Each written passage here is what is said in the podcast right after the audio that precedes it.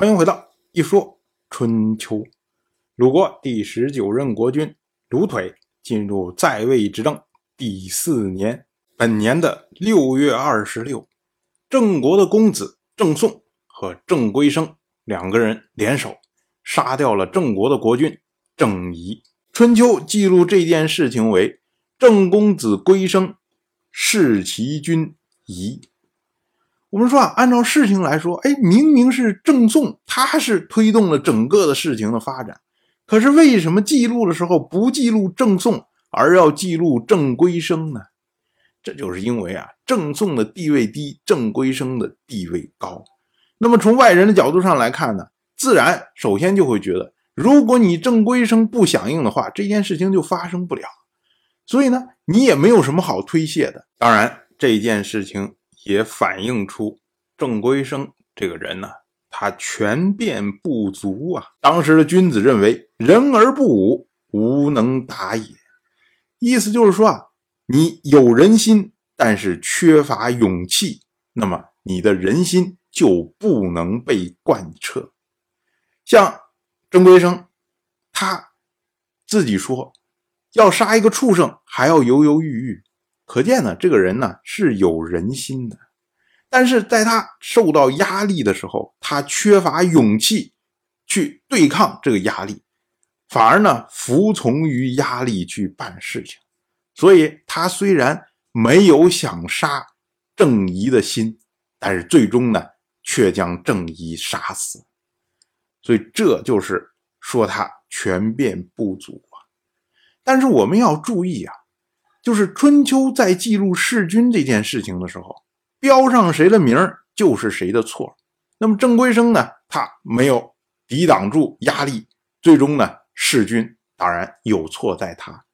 可是呢，郑仪的名字也被记下来了，因为郑仪本身，你说你没事你跟你手下的大臣置这种气干什么？最后引发了自己的杀身之祸。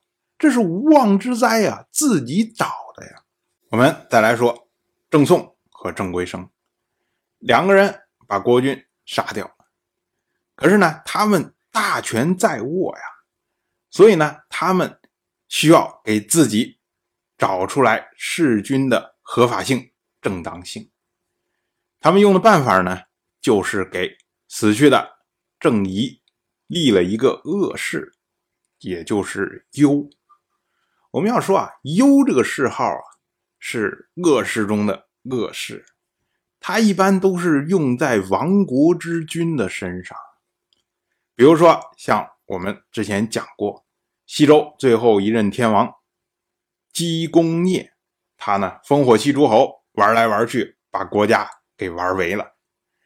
那么他去世之后，大家给他定了谥号，就是幽。所以我们现在一般称他为。周幽王，在这儿呢，多插一句，因为经常有朋友来帮我们刊物，说：“哎，周幽王他的名字应该叫姬公生，你读姬公聂，这读错了啊！这个其实不是这样的，因为我们知道啊，就是先秦，就是秦朝以前的时候，因为字是不确定的，就是经常大家来乱用，所以呢，你根据这个经典，它的来源不同。”所以在称呼同一个人的时候，他可能用的字是不一样的。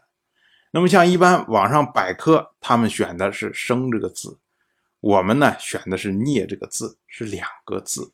我们翻过来再说，这位死去的郑仪，郑仪满打满算在位不过半年的时间，他再坏能坏到哪儿去啊？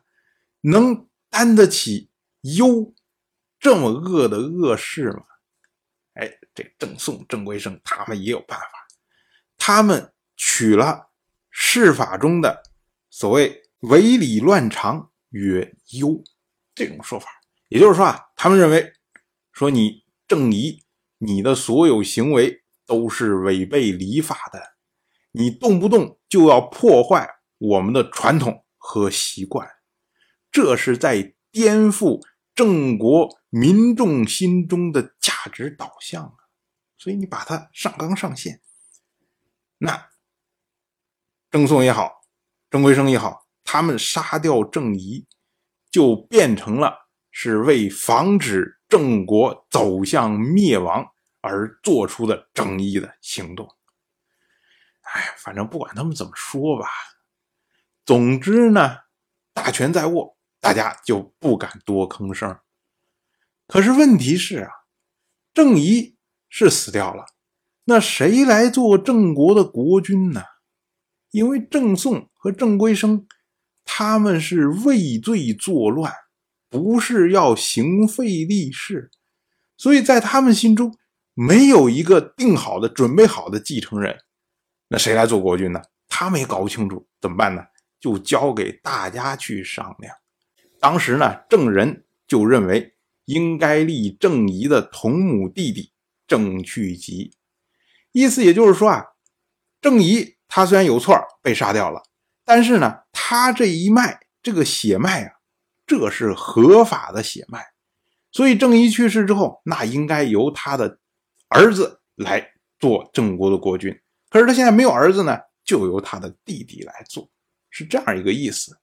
但是呢，郑去疾他推辞了，他说啊，如果按贤明的话，那么去疾贤明不足；如果按照年龄次序的话，那么公子正坚年长，所以呢，应该立正坚做郑国的国君。当然了，我就这么一说，您就那么一听。感谢您的耐心陪伴。如果您对《一说春秋》这个节目感兴趣的话，请在微信中搜索公众号。一说春秋，关注我，您不仅能得到一说春秋文字版的推送，还可以直接和我互动交流。我在那里等待您的真知灼见。